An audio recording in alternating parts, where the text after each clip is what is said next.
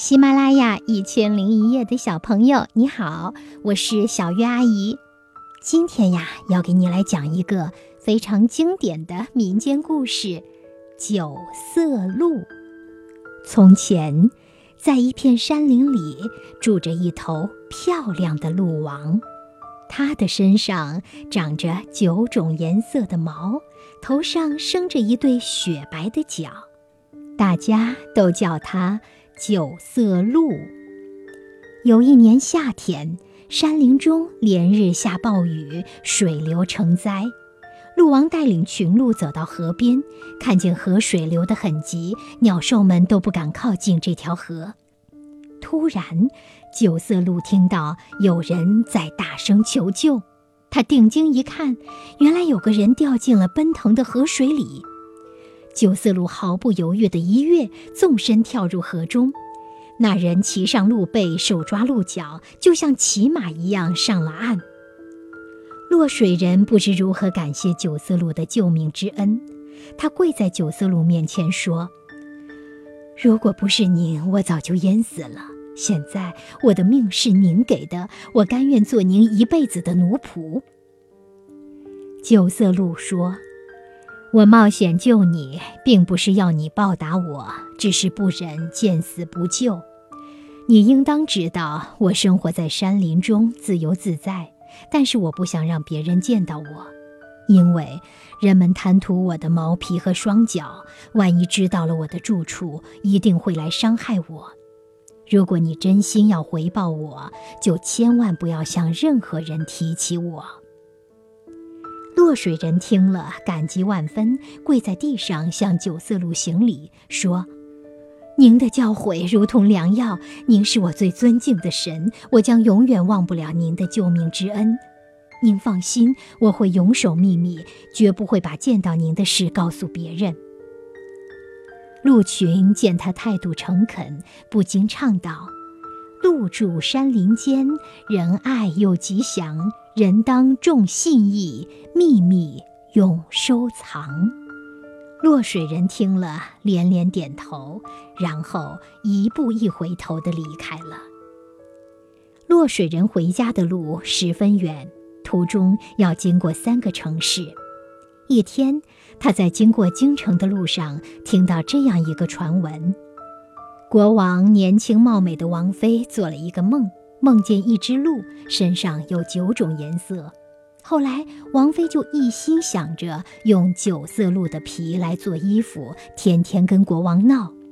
国王没有办法，便向全国发布告示：如果有人能捕获九色鹿，就赐给他盛满金粒的银盘和盛满银粒的金盘。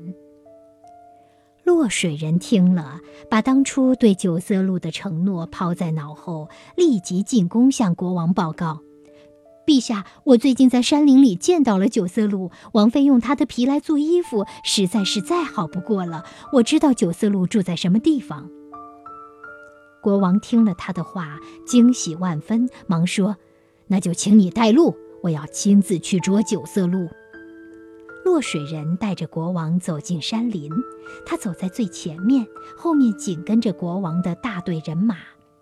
此时，九色鹿正在睡觉。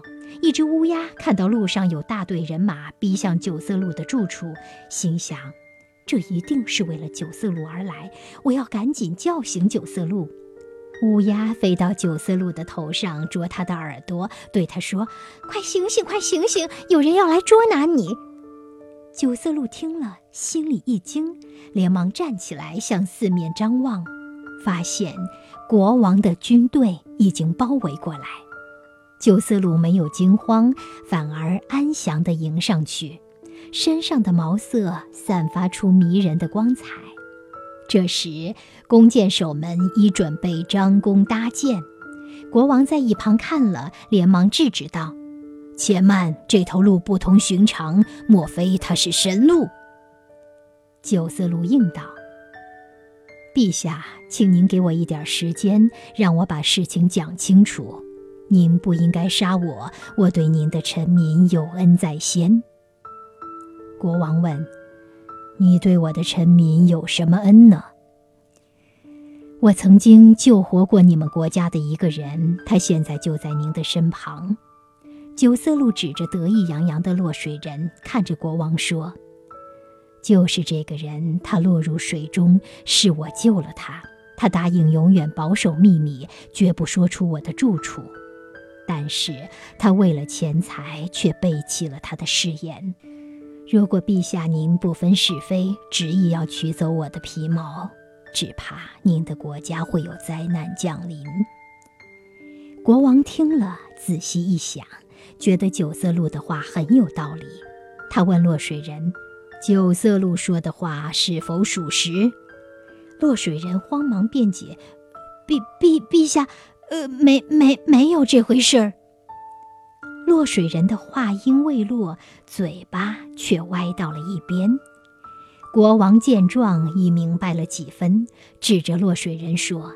你不但不报恩，反而要加害你的恩人，实在可恶！来人，把他押进牢中，等候我的处置。国王又对九色鹿说：“我一时糊涂，差点犯下大错，还请神鹿多多谅解。不知神鹿有什么地方需要我帮忙？”九色鹿说：“我别无他求。”只希望能自由自在地生活在这片山林中。国王立即通知全国上下，从即日起一律不得打扰九色鹿的生活。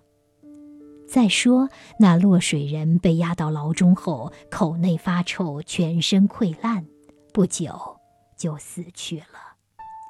而王妃因为九色鹿的事情羞愧万分，也不敢再胡搅蛮缠。从此，九色鹿和那些鸟兽们在山林中过着快乐的生活。好啦，这个故事小鱼阿姨讲完了，你记住故事的名字了吗？九色鹿。对，你说的对极了。那小鱼阿姨的这个故事是选自《中国老故事》这本书，《中国老故事民间故事一》，由亲近母语研究院编著，广西师范大学出版社出版。你喜欢的话，可以亲自找来读一读哦。爱读书、爱听故事的孩子们，小鱼阿姨欢迎你能够成为我的微信好友。我的微信号是小月全拼加上八七零七这个数字。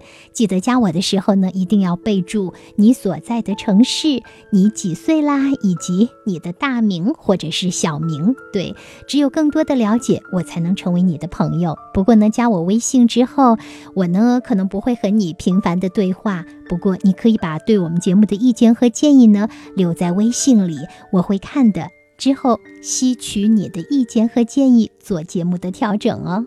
好啦，今天就讲到这里吧，谢谢你哦，祝你有个好梦，晚安，宝贝。